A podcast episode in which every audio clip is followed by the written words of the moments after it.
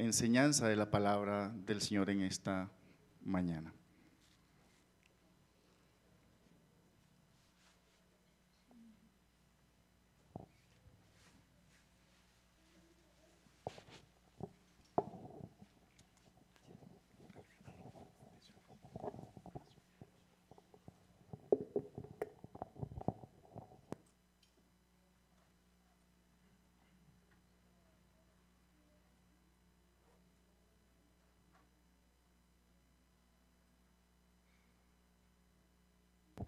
Buenas tardes o buenos días todavía, mis amados hermanos. Eh, por la providencia de Dios, hoy tengo nuevamente el privilegio de poder traerles un mensaje de edificación para esta iglesia amada.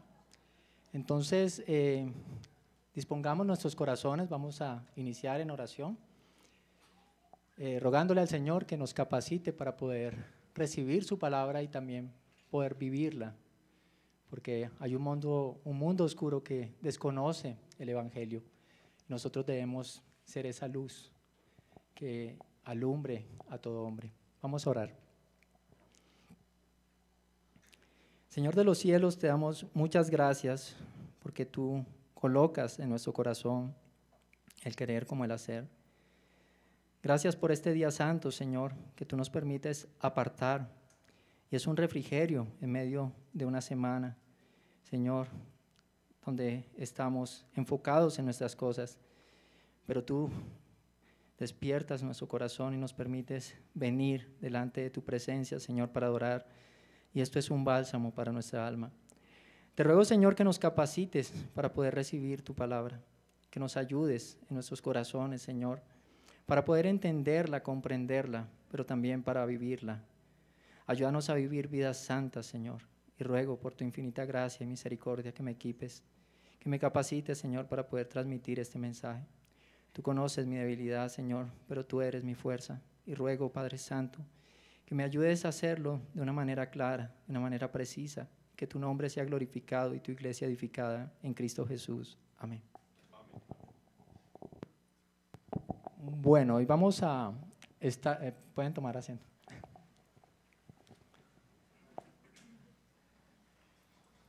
Hoy vamos a estar estudiando el Evangelio de Juan y vamos a estudiar eh, eh, capítulo 1, versículos del 6 al 13, para que lo tengan presente.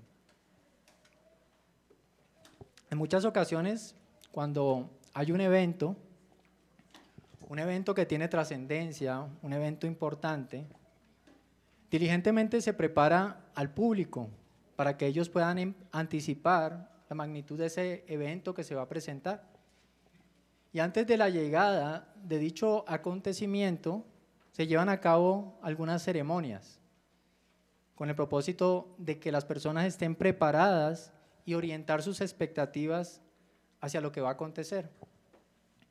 Por ejemplo, cuando llega el momento de un matrimonio,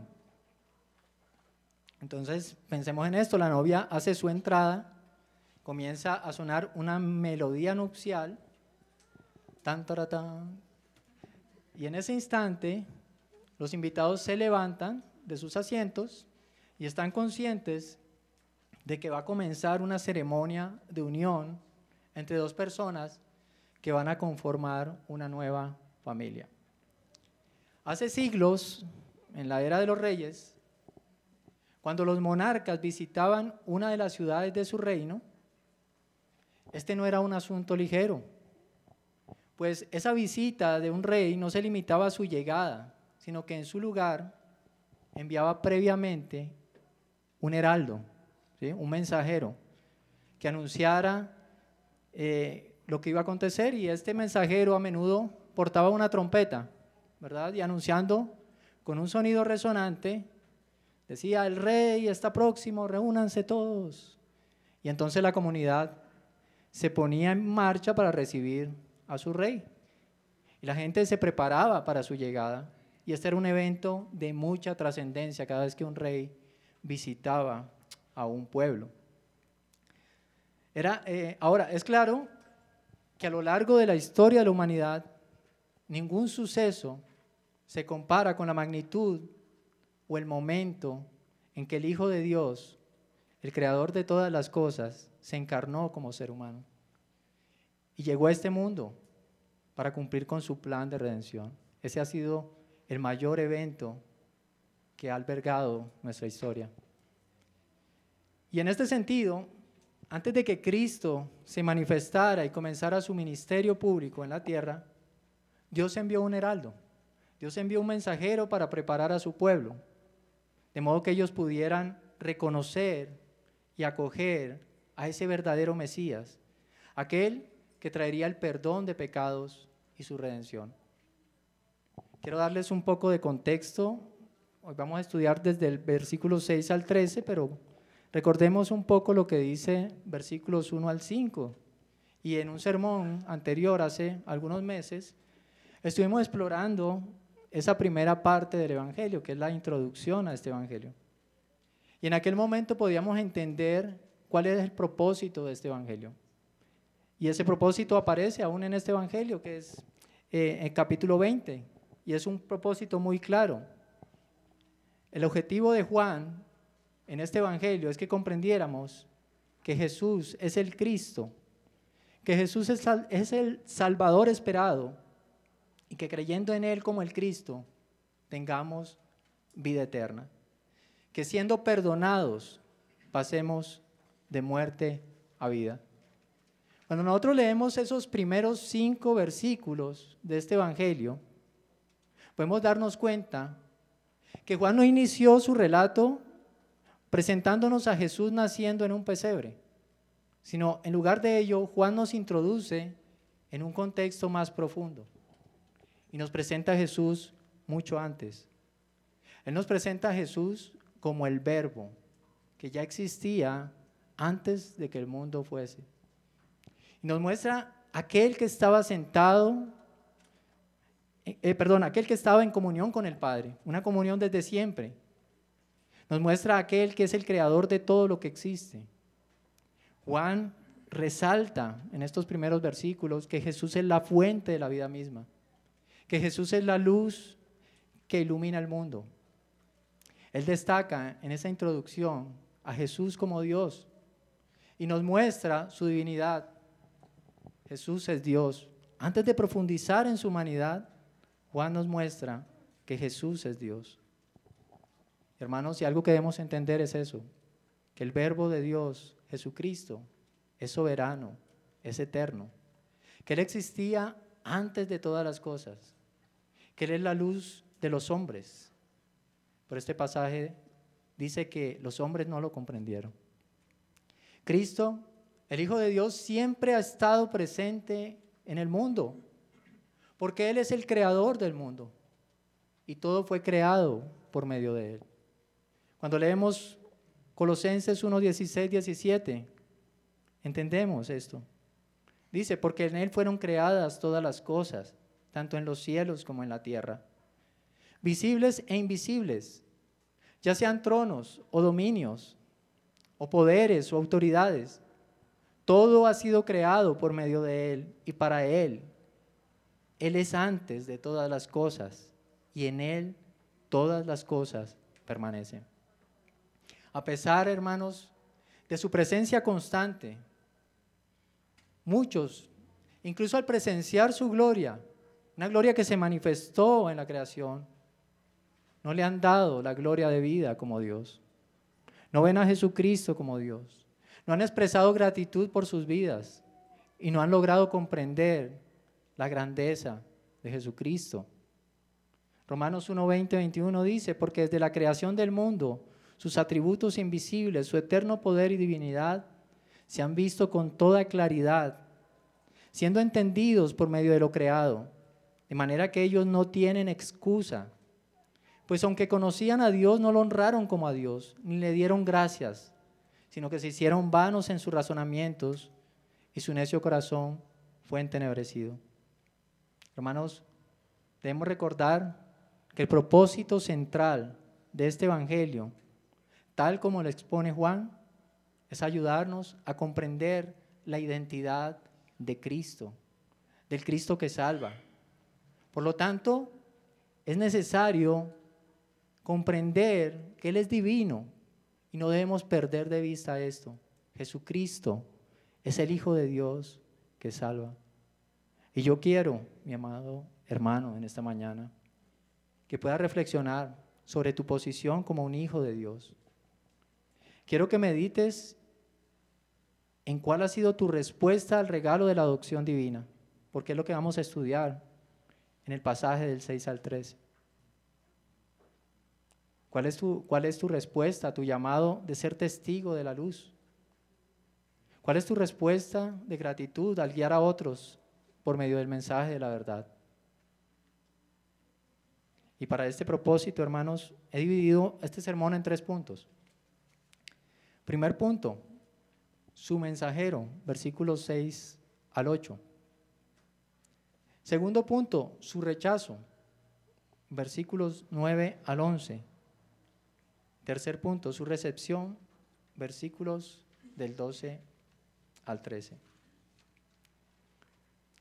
Iniciemos con nuestro primer punto, su mensajero, versículos 6 al 8.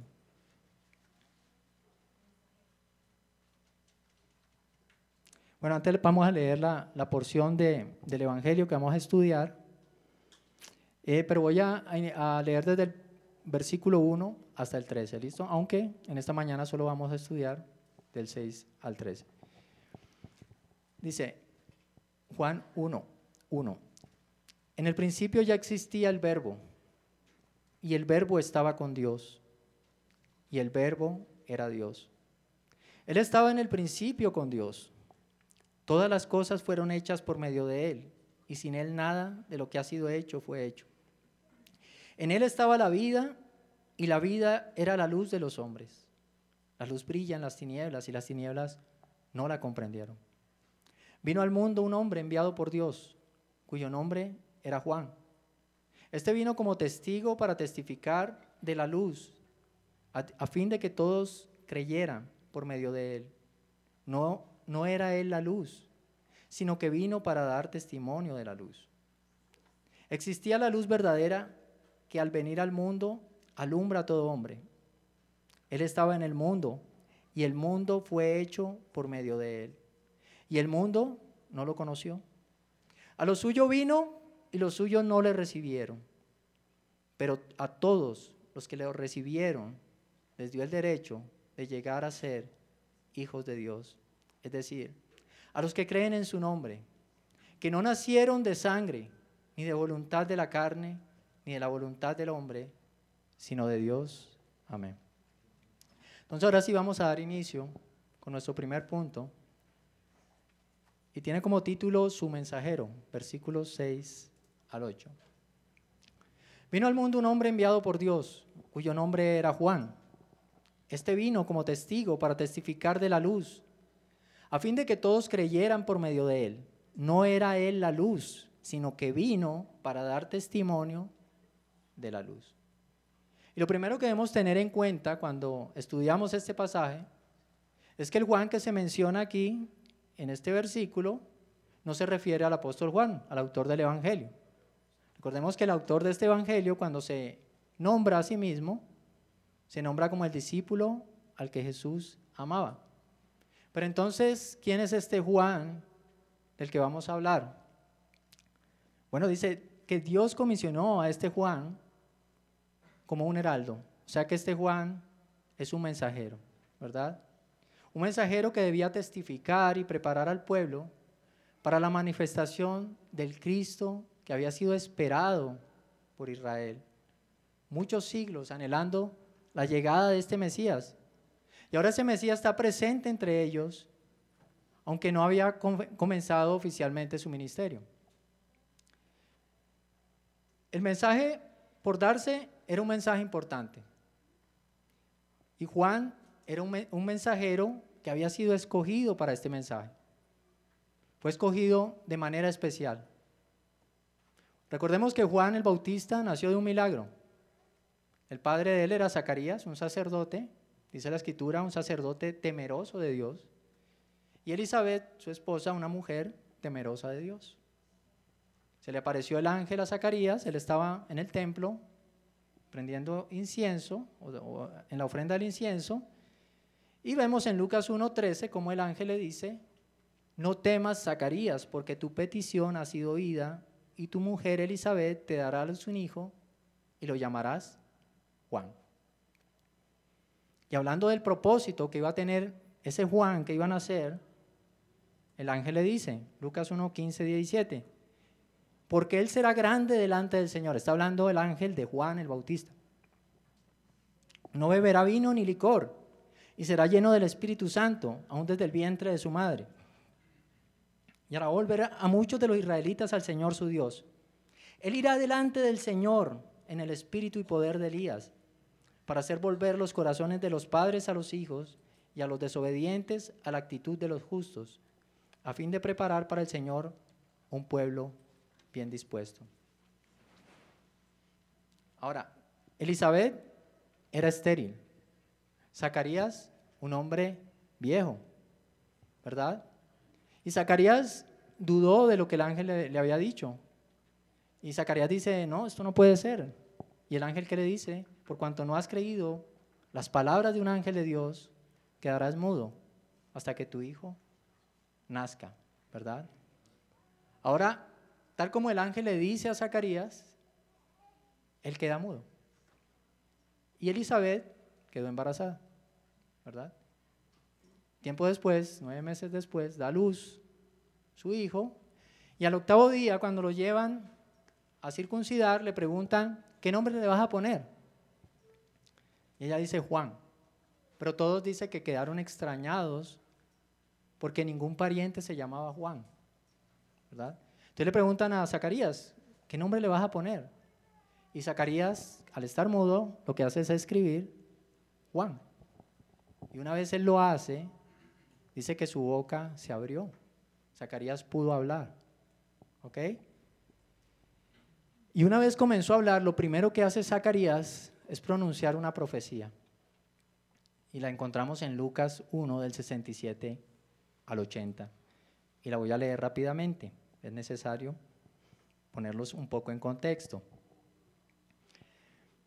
Y su padre Zacarías fue lleno del Espíritu Santo y profetizó diciendo, bendito sea el Señor Dios de Israel, porque nos ha visitado y ha efectuado redención para su pueblo y nos ha levantado un cuerno de salvación en la casa de David su siervo, tal como lo anunció por boca de sus santos profetas desde los tiempos antiguos.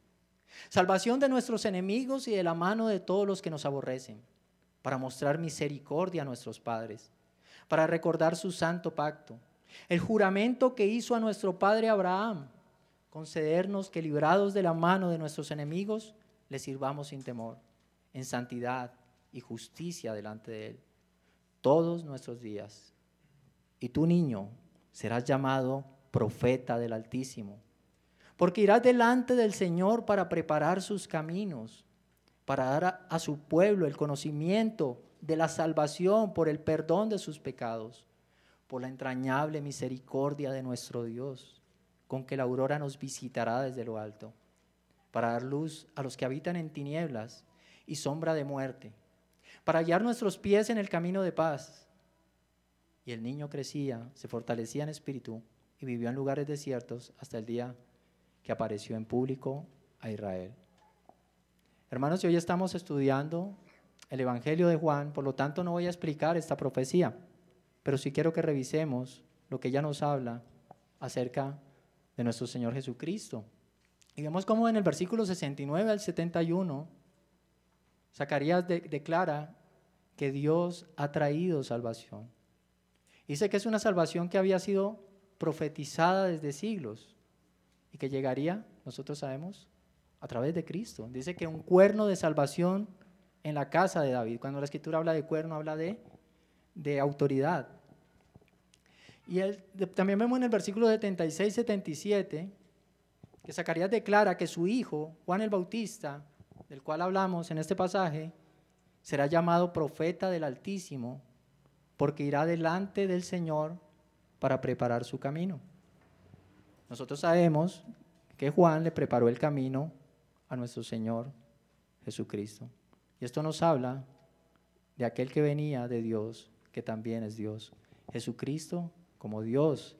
Versículo 78, 79. Dice que la aurora que nos visitará de lo alto será para dar luz a los que habitan en tinieblas. Y esa aurora que dará luz es Cristo, la luz del mundo, que desde arriba nos ha visitado para resplandecer en un mundo lleno de oscuridad. Después dice que este niño, Juan el Bautista, se fortalecía en espíritu y vivió en el desierto hasta el día en que debía aparecer en público. Y vemos cómo Dios apartó a Juan para su tarea como mensajero del Señor, lo apartó puro, sin contaminación y vivió años en el desierto hasta que se presentó. Pero ¿cuál era el propósito de Dios al enviar a Juan el Bautista? Bueno, ese propósito lo encontramos en el versículo 7 de nuestro pasaje. Juan 6 al 3 estamos estudiando, versículo 7 dice, este vino como testigo para testificar de la luz, a fin de que todos creyeran por medio de él. Juan el Bautista estaba anunciando al pueblo que el Salvador de Israel estaba por llegar. Juan vio a Jesús, recordemos, y qué dijo cuando lo vio, este es el Cordero de Dios que quita el pecado del mundo. Las profecías se habían cumplido. El Cristo que los judíos estaban esperando hacía siglos estaba allí. ¿Y cómo este Cristo quitaría el pecado del mundo? Sabemos que a través de una vida perfecta, de su sacrificio y de su resurrección, de su obra de salvación. Y Dios envió a Juan el Bautista para que a través de su mensaje, aquellos que le escucharan se arrepintieran de sus pecados y reconocieran que Jesucristo era el Cristo esperado, aquel por medio del cual podían alcanzar salvación. Hermanos, y hoy no es diferente. Dios por medio de sus mensajeros nos está llamando a todos los hombres a que se arrepientan, a que se arrepientan de sus pecados y vengan a la salvación de Cristo. Él es el Salvador de cualquiera que viene a Él. Él es el Salvador no solamente de los judíos. Cristo es el Salvador de los griegos, el Salvador de los colombianos, el Salvador de los blancos, de los negros, es el Salvador de malvados pecadores. Y en este sentido, todos clasificamos, porque todos somos pecadores. Y cualquiera que se arrepiente de sus, de sus pecados y se acerca a Cristo, éste será salvo. Todos somos pecadores, pero la gracia de Dios es más grande que nuestro pecado. Y si, aún no te has arrepentido y te sientes perdido, yo quiero decirte que Dios puede salvarte y solo debes correr a Él y en Él vas a hallar el refugio que necesitas. Por eso debes acercarte por medio de Jesucristo, a quien, aquel que se entregó a sí mismo para darnos vida eterna. Y si eres creyente, debes saber que tienes una gran responsabilidad. Y es la responsabilidad de compartir el mensaje del Evangelio. El mensaje del Evangelio y esa responsabilidad de compartirlo no solamente recae en algunos de la iglesia, porque a veces pensamos que recae en aquellos que están estudiando teología o recae en los ancianos de la iglesia, pero el mensaje del Evangelio, la responsabilidad de compartirlos o de compartirlo es de toda la iglesia. Cada uno como creyente entendemos lo que Cristo hizo por nosotros. Y la escritura nos manda a dar de gracia lo que hemos recibido de gracia. Tenemos la responsabilidad de predicarle al mundo el Evangelio, a todos los hombres.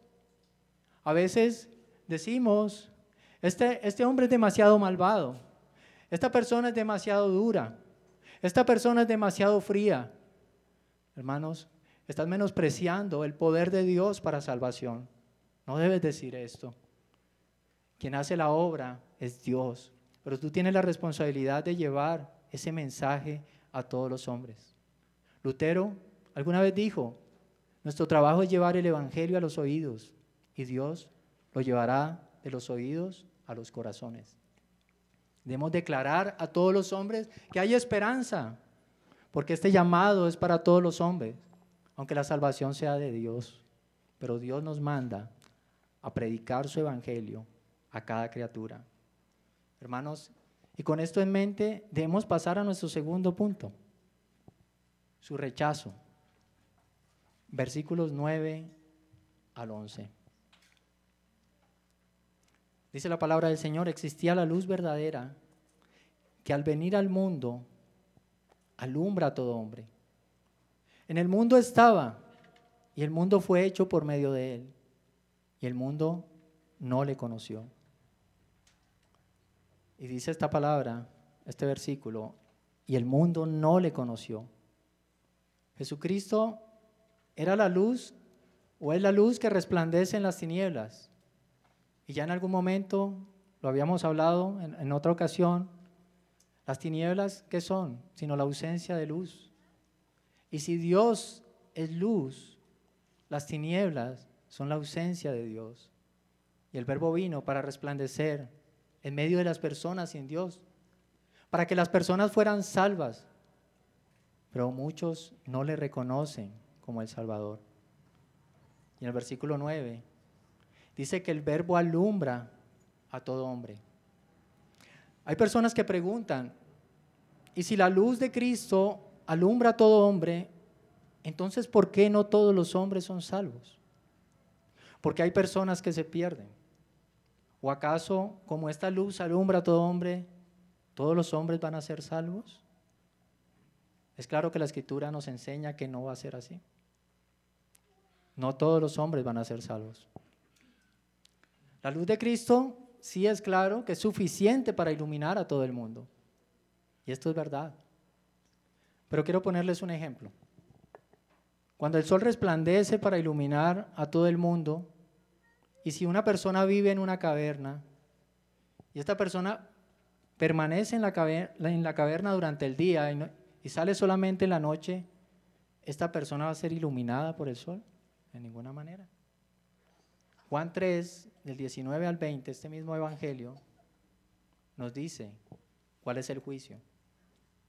Dice, y este es el juicio, que la luz vino al mundo y los hombres amaron más las tinieblas que la luz, pues sus acciones eran malas. Porque todo el que hace lo malo odia la luz y no viene a la luz para que sus acciones no sean expuestas. La luz ilumina a todo aquel que se acerca a la luz. La luz del mundo es Cristo. Si nos acercamos a Él, seremos iluminados por Él. Pero si rechazamos, pues permaneceremos en tinieblas. Y esta es la condición de los que permanecen en su pecado. Ellos odian la luz y no se acercan a ella. Ellos odian a Cristo y prefieren permanecer en tinieblas porque aman más su pecado que a su Creador. Cristo vino para mostrar a los pecadores el camino de Dios, pero muchos escogen permanecer en una vida de oscuridad, en una vida de miseria, confiando en cualquier cosa menos que en Dios. Pero las religiones, hermanos, no te iluminan. Una vida de buenas obras no te ilumina, solamente Cristo ilumina el camino que nos lleva a Dios porque para eso vino Cristo, para iluminarnos el camino que conduce a la vida. Y ahora notemos algo en este pasaje. Dice que la luz vino al mundo. La luz vino al mundo, pero el verbo eterno siempre ha estado presente en el mundo. Sin embargo, aquí Juan declara que el verbo vino al mundo y es fundamental entender esto. Jesús antes estaba en el mundo porque Él es el creador del mundo y todas las cosas le pertenecen.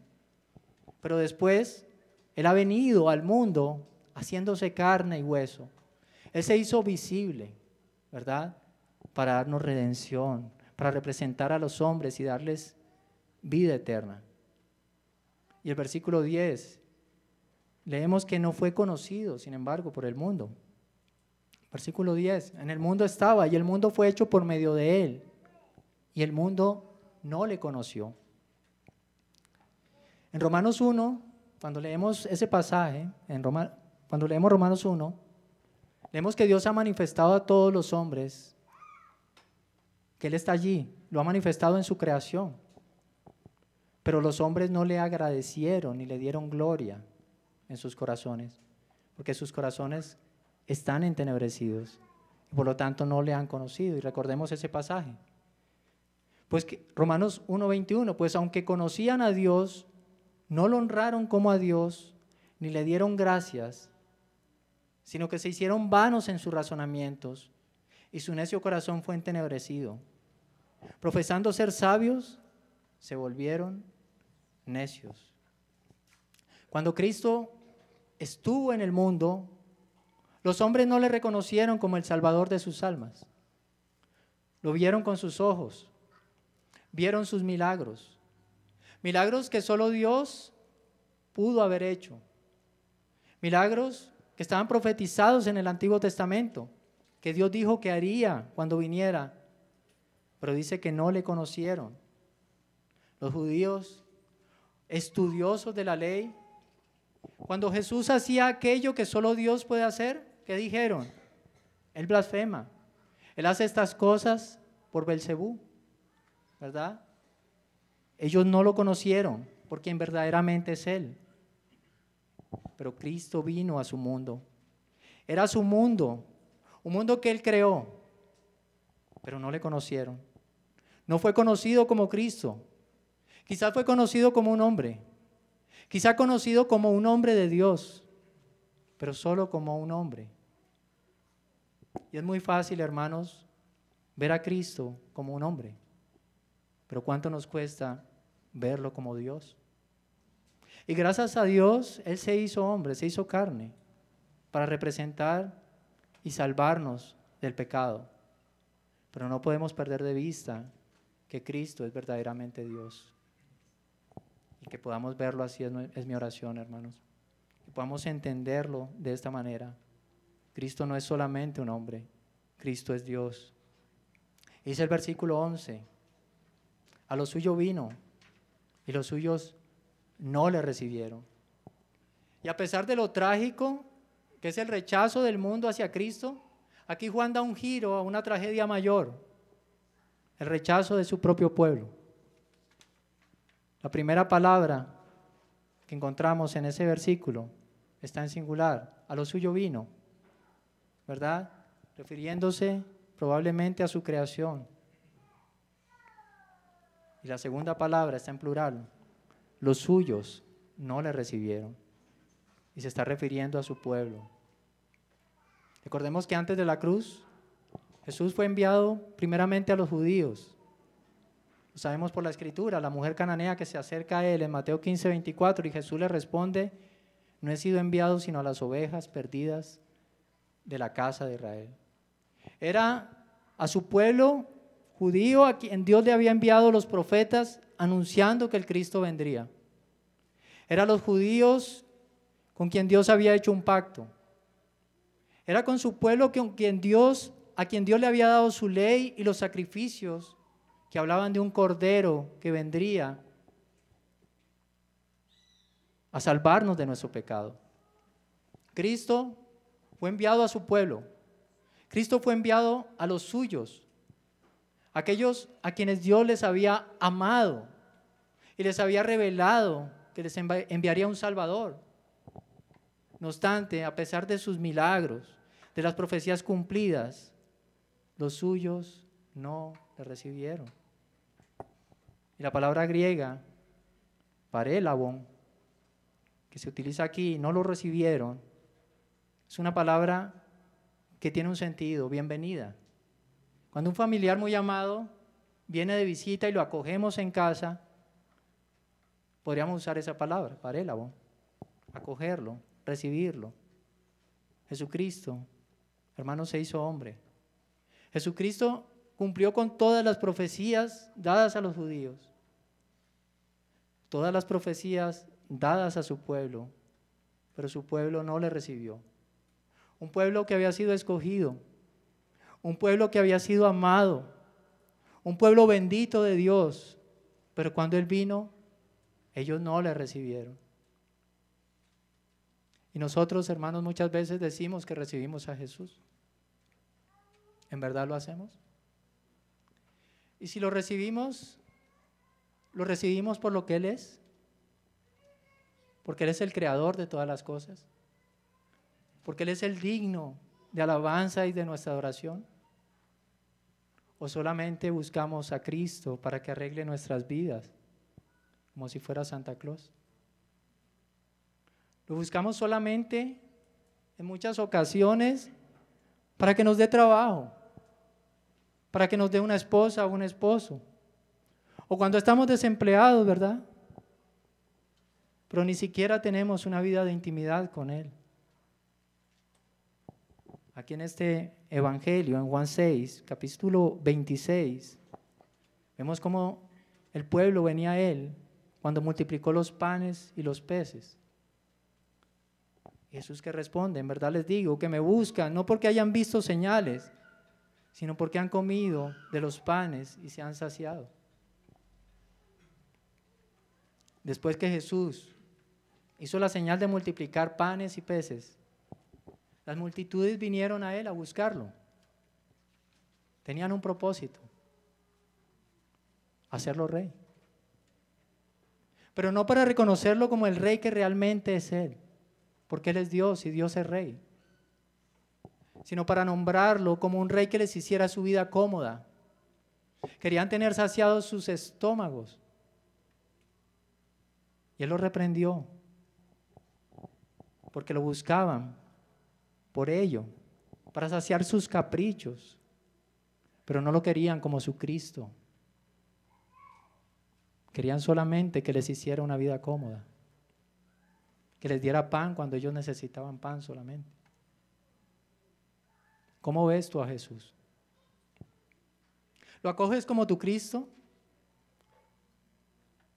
¿Lo acoges como aquel que te ha dado perdón por aquella necesidad de salvación que tenías cuando andabas en el mundo perdido? ¿Tú ves a Cristo como tu Señor? ¿O solamente quieres a Cristo para que resuelva tus problemas? ¿Y cómo puedes examinar qué es lo que quieres de Cristo en tus oraciones? ¿Cómo son tus oraciones? Para darle honra y gloria y que te santifique en tu vida. O para que responda a tus caprichos. Y si Dios no hace lo que tú quieres, entonces levantas tus puños contra el cielo como si Él fuera tu siervo. No queremos aceptar la buena voluntad de Dios en nuestra vida. ¿Y saben por qué, hermanos? Porque creemos que nuestros caminos son más beneficiosos que los caminos que Dios nos da. La luz vino al mundo, pero los hombres no quieren la luz porque no quieren dejar su pecado. Yo te pregunto, amado hermano, amado creyente, ¿Tú quieres la luz en cada rincón de tu vida? ¿O quieres continuar con tus obras malas? Con orgullo, quizás con lujuria, quizás con egoísmos en tu corazón. Hay cosas que no queremos dejar. Y decimos, quiero la luz, pero no en este rincón de mi vida. Que Dios alumbre, pero no aquí. Alumbra lo demás, Dios, pero no te metas con esto. Hermanos, oro para que la luz de Cristo realmente ilumine cada rincón de nuestra vida. Que esa sea nuestra aptitud en la oración. Que cada pecado que tenemos, aquellos pecados aún ocultos, salgan a la luz. Y Dios nos limpie de nuestra maldad. Y seamos puros, como Él es puro. Eso es lo que Él demanda de nuestra vida. Él demanda pureza. Examina tus oraciones. Pero este pasaje dice, pero no todos los hombres rechazaron a Jesús. También dice que algunos le recibieron. Y esto da paso a nuestro tercer punto, su recepción. Versículos 12 al 13. Pero a todos los que le recibieron, les dio el derecho de llegar a ser hijos de Dios. Es decir, a los que creen en su nombre. Que no nacieron de sangre ni de la voluntad de la carne, ni de la voluntad del hombre, sino de Dios. Y aquí vemos que una gran parte de su pueblo lo rechazó, que gran parte de su pueblo no lo aceptó como el Cristo, pero no todos, porque algunos le recibieron. Dice que aquellos que le recibieron se, se les dio autoridad y poder de convertirse en hijos de Dios. Y qué importante es esto, hermanos. Y quiero que revisemos el versículo 12. Paso, eh, vamos a revisarlo detenidamente. Dice, pero a todos los que le recibieron, a todos los que le recibieron, y demos gracias por estas palabras, porque la salvación es para todo aquel que le recibe. No hay distinción. La salvación llega a quien recibe a Jesús como el Salvador de su vida. Por lo tanto, la salvación no es para judíos solamente. La salvación es para toda raza, toda lengua, toda nación, cualquier nivel social, cualquier pecador, por más grande pecador que te puedas sentir, todos los pecadores clasificamos. Jesús no ha venido a salvar a los buenos, sino aquellos que reconocen que son pecadores y que necesitan de un Salvador. Y dice que a todos aquellos que le reciben, les dio el derecho de llegar a ser hijos de Dios. Y Juan explica más adelante a qué se refiere recibirlo. Él dice, es decir, a los que creen en su nombre. Es creer en el nombre, en su nombre. Y su nombre nos habla de su carácter. Dios salva. Jesucristo, el Mesías prometido, vino a salvarnos. Por lo tanto, hermano, reconocer a Cristo es entender algo. Es entender yo soy pecador. Es entender que estoy bajo el juicio de un Dios santo y justo. Y solamente aquel Dios al que he ofendido con mi pecado puede salvarme, perdonarme de mi maldad. Por lo tanto, solo en Cristo encuentro la esperanza que necesito. Cristo es el Dios salvador. Para ser salvados debemos reconocer una necesidad, nuestra necesidad de salvación.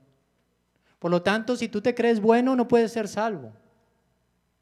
Porque la escritura dice que aquel que se presenta a Él en humildad, con un corazón quebrantado, es aquel que Él recibe. Cuando una persona dice para justificarse, yo soy bueno, no le hago mal a nadie, eso es un mal síntoma. Porque esta persona se está alejando de Jesús. Porque esta persona cree no tener necesidad de un Salvador. Pero una persona que piensa que Dios ve lo bueno, que es su corazón, es una persona que no ha entendido quién es Dios, cuál es su carácter. Dios no ve si tu, corazón es bueno o no. La escritura nos enseña que todos somos pecadores y que nuestro corazón es perverso, más que todas las cosas. Lo que Dios ve es si tú has recibido a su Hijo Jesucristo. Si estás en Cristo, que murió por el pecador, o por el contrario le has rechazado y estás sin Cristo. Hermano, y esto es terrible. Si estás sin Cristo es terrible, porque estás llevando a cuestas tu propia condena. Pero dice que quien lo recibe, recibe algo glorioso. El derecho o la autoridad de llegar a ser o convertirse en hijo de Dios. También hay una palabra griega, genestai, llegar a ser y da una idea de no ser algo a ser algo. Hay un, un cambio de estado. Jesús Hermanos, el Hijo de Dios siempre ha sido Hijo de Dios. Jesucristo no siempre fue humano. Durante el tiempo del Antiguo Testamento, el Hijo de Dios no se había encarnado, ¿verdad? Cristo era solo divino. Él, tomó la humanidad cuando fue concebido por María, ¿verdad? Para los creyentes hay un privilegio. Cristo siempre fue hijo de Dios, siempre ha sido hijo de Dios. Nosotros no éramos hijos de Dios. La Biblia dice que éramos hijos, pero de ira. Que éramos hijos, pero del diablo. Pero al creer en su nombre, pasamos de no ser hijos a ser hijos de Dios. Hermanos, y algunos pueden pensar, me bauticé. Es suficiente, no. El bautismo no te hace hijo de Dios. No es a través de un sacramento o un rito, sino creyendo en Jesucristo que uno pasa de no ser hijo a ser hijo de Dios. A los cristianos se nos presenta un problema. Empezamos a conocer las doctrinas. Empezamos a crecer en conocimiento. ¿Y está malo esto? No. Esto no es que esté mal.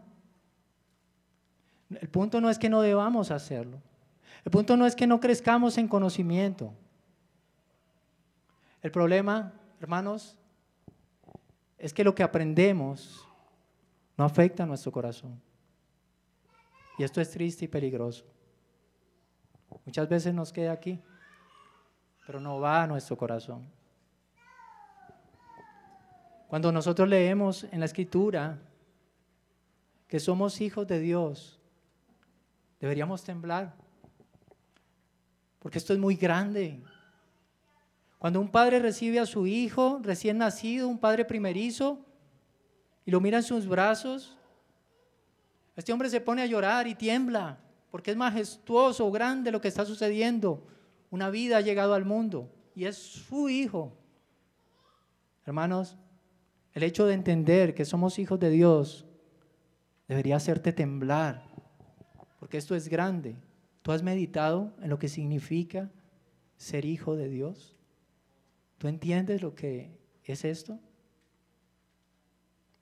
Él no nos ha hecho tan solamente sus siervos. Y sí, Jesús es nuestro rey y somos sus siervos.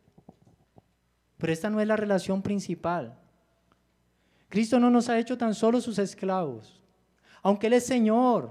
Sí, Él lo es, es nuestro Señor. Y debemos rendirnos a Él. Pero debes entender algo, hermano. La relación principal que nosotros tenemos con Dios por medio de Cristo es que somos hijos de Dios, hijos amados.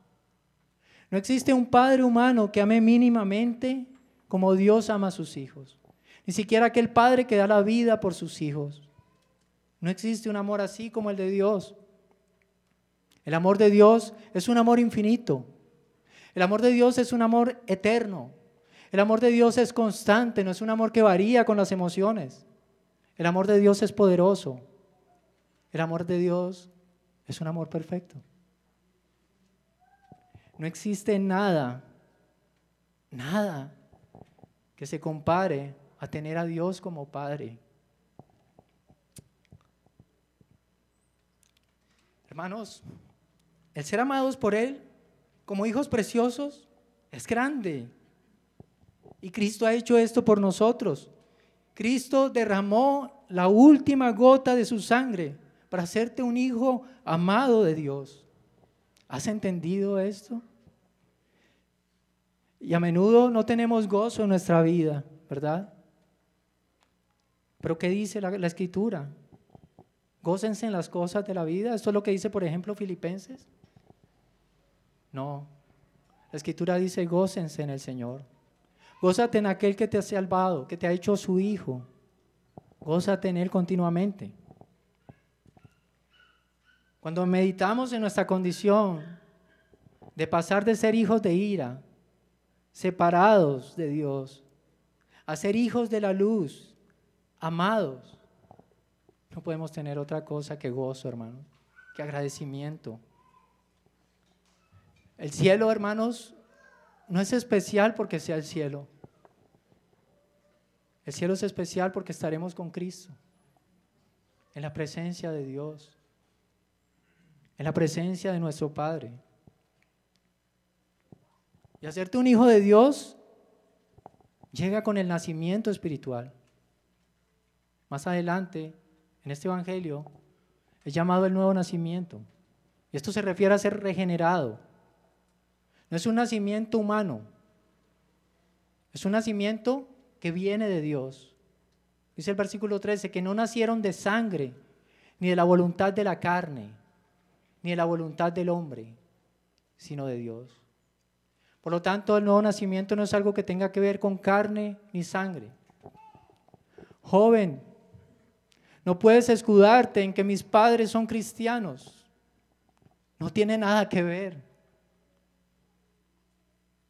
Tú no eres hijo de Dios porque tus padres sean hijos de Dios y quizá tus padres sean hijos de Dios. Pero quizá tus padres sean hijos de Dios y tú vayas al infierno. ¿Has meditado en esto? Un reconocido predicador norteamericano dijo alguna vez, puedes haber nacido en la iglesia, haber sido criado en la iglesia, haber sido bautizado en la iglesia, haber servido en la iglesia, te pudiste haber casado en la iglesia, haber muerto en la iglesia y hasta haber sido velado en la iglesia y aún así terminar en el infierno.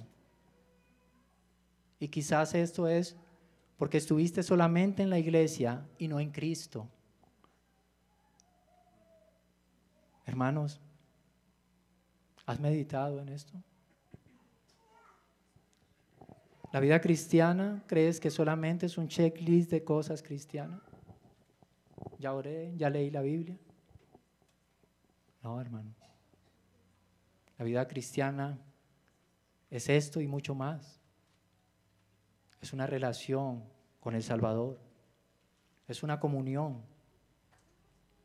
Es entender lo que Cristo hizo por ti y es vivir conforme a tu identidad en Cristo como un verdadero hijo de Dios.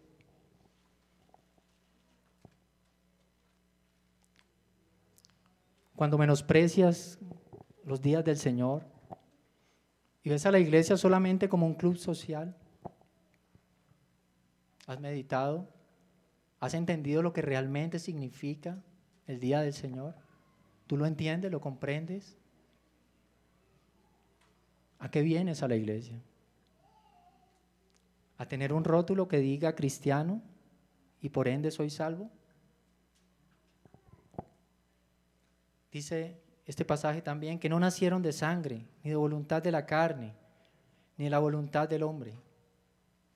Hermanos, si no puedo alcanzarlo por mí mismo, no es mi compromiso, no son mis buenas obras, no es porque soy muy espiritual.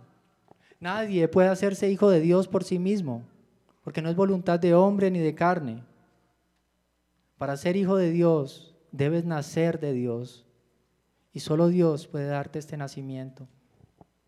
Y todos aquellos que reciben a Jesucristo nacen como hijos de Dios y se convierten en verdaderos hijos de Dios.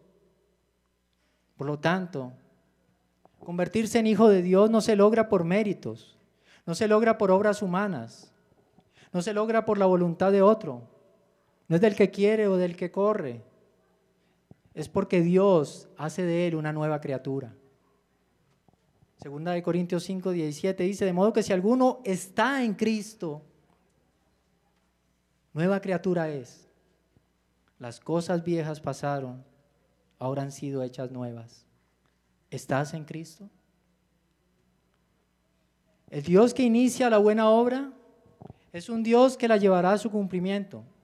Por lo tanto, quien nace de nuevo, quien nace de Dios, siempre será un hijo de Dios. Hay muchos que piensan que son hijos de Dios. Hermano, con dolor, te animo a que examines tu corazón.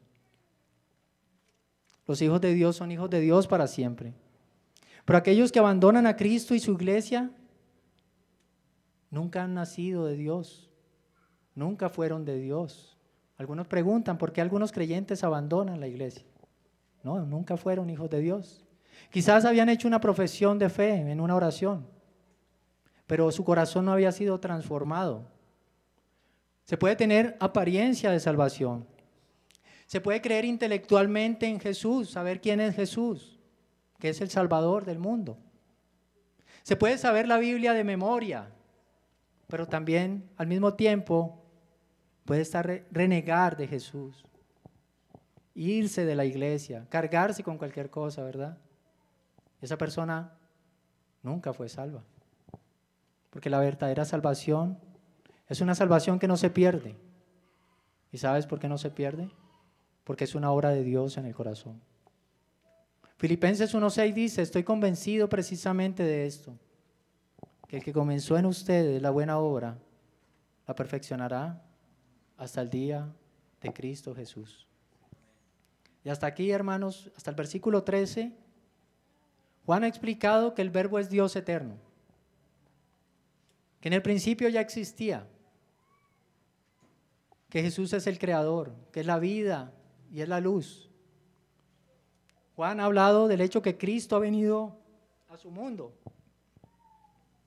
Pero en el versículo 14, el versículo que viene después, él establece con claridad que aquel Cristo se ha manifestado como un ser humano. Versículo 14 dice, el verbo se hizo carne y habitó entre nosotros y vimos su gloria, gloria como del unigénito del Padre, lleno de gracia y de verdad. Y este versículo 14 es un versículo muy rico en enseñanza, por lo tanto no lo voy a mencionar sino un poco. Quizás, si Dios permite, en su providencia y su gracia, un próximo sermón, lo exploraremos de manera más profunda. Pero ahora lo que quiero es que notemos cómo Juan hasta el versículo 13 ha presentado a Cristo como el verbo de Dios, ¿verdad? Después, en el versículo 14, él dice que ese, verbo se hizo carne. Y en la Biblia la palabra carne indica humanidad. Por lo tanto, en este contexto se refiere al cuerpo físico. Lo que Juan está queriendo decir aquí es que el Hijo de Dios se hizo hombre. ¿Y sabes cuál fue el propósito? Para salvar a los hombres. Hermanos, y para concluir, solo un hombre sin pecado podía representar a los hombres para cargar a su cuenta el pecado de los hombres. Dios se ha hecho hombre para encargarse del pecado de los hombres. La venida de Jesús al mundo era un evento tan importante que Dios envió un mensajero del rey para preparar a las personas. ¿Y cuál era el mensaje de ese mensajero de Juan el Bautista? Arrepiéntanse. Y no es un mensaje muy diferente al nuestro. Cuando nosotros predicamos el Evangelio, explicamos que el Creador del cual dependemos, que da vida y aliento a todas las cosas, al final de los tiempos juzgará al mundo. Todos somos pecadores por lo tanto Él manda a todos los hombres en todo lugar que se arrepientan. Hoy día debemos preparar al mundo para un nuevo gran evento. Cristo viene. Cristo murió como un cordero, pero Cristo no quedó allí. La tumba está vacía. Cristo ascendió, resucitó y ascendió a los cielos. Cristo vino como un cordero, pero Él volverá como un león por su iglesia. Habrá juicio para aquellos que no le reciben, pero vida eterna, una esperanza grande para aquellos que creen en su nombre. Evangelizar no es decirle al pecador, Dios te ama, sino decirle, sabes, el Creador te juzgará. Tú eres culpable, pero Él, por su gran amor, ha provisto de un Salvador. Y yo oro para que te aferres a ese Salvador. Hermanos, algo que debe quedar claro en esta mañana. Jesús no es un gran hombre solamente. Jesucristo es Dios encarnado. Jesucristo es el creador de todas las cosas. Muchos acogen a Jesús como un pobre hombre que murió en la cruz. Pero Jesús no es esto. En Juan 16 dice, nadie me quita la vida, yo la doy por mi propia voluntad.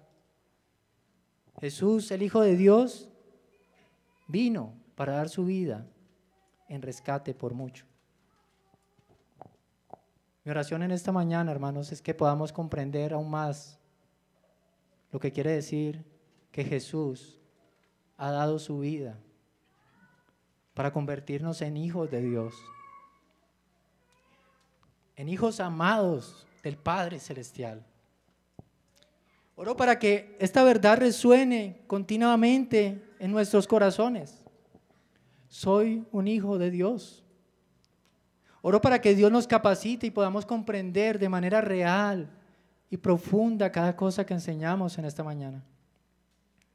Y oro para que Dios nos capacite, para que podamos contemplar quién es verdaderamente Jesús y podamos vivir maravillados ante toda su grandeza. Amén. Vamos a orar. Señor eterno y Padre de los cielos, te damos muchas gracias por tu bendita palabra. Gracias Señor porque eres tú quien capacita nuestros corazones. Gracias Señor porque cuando estábamos necesitados en un mundo perdido, sin Dios en el mundo, Señor, por tu gran amor, tú enviaste a tu Hijo para que creyendo en Él tuviéramos vida eterna. Nos diste el poder de ser hechos hijos de Dios. Oro, Señor, para que nos ayudes a vivir conforme a nuestra identidad en Cristo. Oro para que nos ayudes a vivir a la luz de esta realidad. Somos hijos de Dios. Ayúdanos, Señor, a transmitir el mensaje del Evangelio a otros, aquellos que no te conocen. Pero también ayúdanos, Señor, no solamente a predicar con nuestras palabras este glorioso mensaje, sino con nuestra vida, una vida consagrada a ti. En el nombre de Cristo Jesús te lo ruego. Amén.